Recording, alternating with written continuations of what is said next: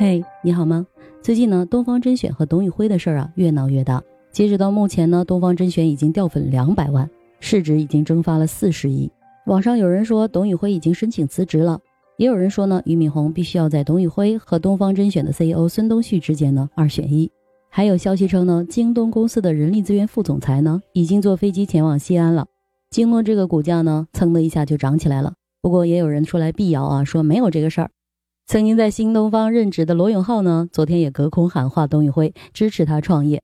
而就在刚刚呢，东方甄选宣布免去孙东旭的东方甄选执行董事和 CEO 职务，即日生效。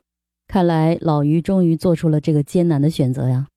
桥水基金的创始人达利欧在他的《原则》一书中曾经有说，要打造一个允许犯错，但是不容忍罔顾教训、一错再错的文化。我是麦田新生，今天啊，咱们就来盘盘这个事儿。一起来研究一下如何从别人的犯错中自己学习和成长。东方甄选的小孙呢，到底错在哪儿了？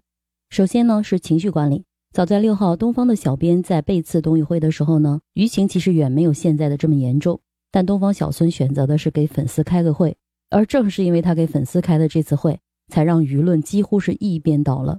无论是他紧锁的眉头、握紧的拳头，还是开场的时候摔手机。都在告诉我们，他此刻是多么的愤怒。还记得之前麦田报道过的 TikTok 的总经理周正资在接受美国的质询的时候，面对漂亮国刻意的挑衅和各种各样已经预设好答案的问题，他是如何从容淡定的应对吗？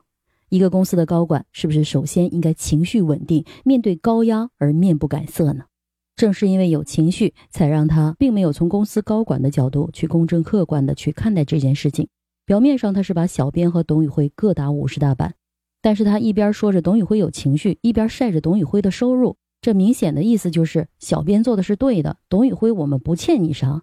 也正是因为他有着这样的观点，所以才带着情绪去命令粉丝不要搞饭圈文化，引起了粉丝们的强烈不满。其次呢，就是沟通了。小孙的沟通应该分成三个部分，第一个部分对小编的，我们先不说小编是不是经过某些人授意的。或者是团队共同商议的结果，就假设是小编自己个人的行为，已经看到小编有情绪了，就应该立即去积极的沟通，而不是纵容他继续在评论区里发布自己的个人观点。就像俞敏洪所说的是的，他的团队很年轻，都只有二十多岁，年轻人可能意气用事，情绪一来呢就不顾后果了。那发布了这些言论之后，作为领导是不是要批评教育，要马上有结果？既然已经由于他的言论给公司造成了这么严重的后果。市值已经蒸发了四十个亿，是不是这个小编该下课得下课？同时呢，如果你怎么说都不听，你现在又没有其他的人选，是不是先把他的账号收回来，不让他继续去管理这个账号，而不是任由他继续发布更多的消息？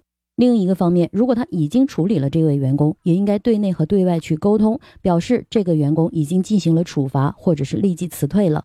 第二个方面，对于董宇辉的沟通，有没有试着站在董宇辉的角度去思考一下他的感受？好好的工作着呢，突然之间就被同事给背刺了，一脸懵，不知道啥情况。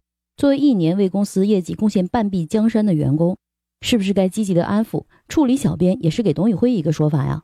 结果东方小孙还让人家董宇辉出来道个歉，并且跟他一致立场去抵制饭圈文化。你这得让员工背了多大的委屈啊！我给公司好好赚着钱，支持我的顾客给我打抱不平，我还得说他们做的不对。表面上领导你是在各打五十大板，实际上你说所有的锅都是我在背啊。马云曾经说过，如果一个人将来选择离开，要么就是钱没给够，要么就是心冷了。所以这一波 CEO 对 Top Sales 的沟通相当的无效，甚至是非常大的反作用。第三部分的沟通跟老板的沟通呀，现在公司捅了这么大一篓子，确实是下面的人办事不力，也确实是我办事不力。那你看下一步我的计划是这样啊，一二三。老于，你看怎样？你认不认同？认同了，我就继续去办。你要是不认同，你看咱们怎么办会更合适？就单单从他给粉丝开会这个事儿，我个人观点大概率是没有经过老于的沟通的，是他自己决定的。很多网友也是在抓着这件事儿在说呀。你看人家小杨哥宠粉啊，人家是给粉丝花三千万去看演唱会，可东方甄选呢，我们一个季度给你创造了一百亿的营业额，你还来给我们开会？我天天上班，在老板面前装孙子就不错了，我还得在你们东方甄选的 CEO 面前再听一遍训啊！刚才说了两个点，小孙错哪儿了？第一，情绪管理；第二，沟通。但是我觉得他有这些问题，最核心的是第三点，就是定位问题。作为一个持续孵化超级 IP 的公司总经理，该如何为这些超级 IP 服务好，而不是管理好？如何去帮助董宇辉建立更好的个人形象？同时呢，站在公司的角度，想要培养更多的超级 IP，这个是可以理解的。但是首先我们要明白，公司能够培养出这样的超级 IP，确实是因为公司的土壤，是因为你们的管理体系和制度。但是也有个人的努力，也有幸运的成分。如果时间倒流，你花同样的资源做同样的事情，未必能够再培养出一个董宇辉。而既然我们已经拥有了这么好的一个 IP，如何去服务好它的同时去借势，而不是去董宇辉化，去借他的影响力成就更多的主播。另外呢，对于粉丝的定位也是出现了偏差。作为一个公司的总经理，难道我们的定位不应该是服务好顾客吗？如果你也用管理的心态去管理顾客，告诉他们你们不要去喜欢董宇辉，而要来喜欢我东方甄选，这不是听着很可笑吗？喜欢谁为谁买单，这是顾客决定的，而不是由你来决定的。一个优秀的企业家一定是拥有容人之量，有远见，有格局。当有人能够在我的企业中成长、成就他的时候，这就是我企业的能力，就是我的功劳。这个功劳还需要去争吗？夫唯不争，故天下莫能与之争。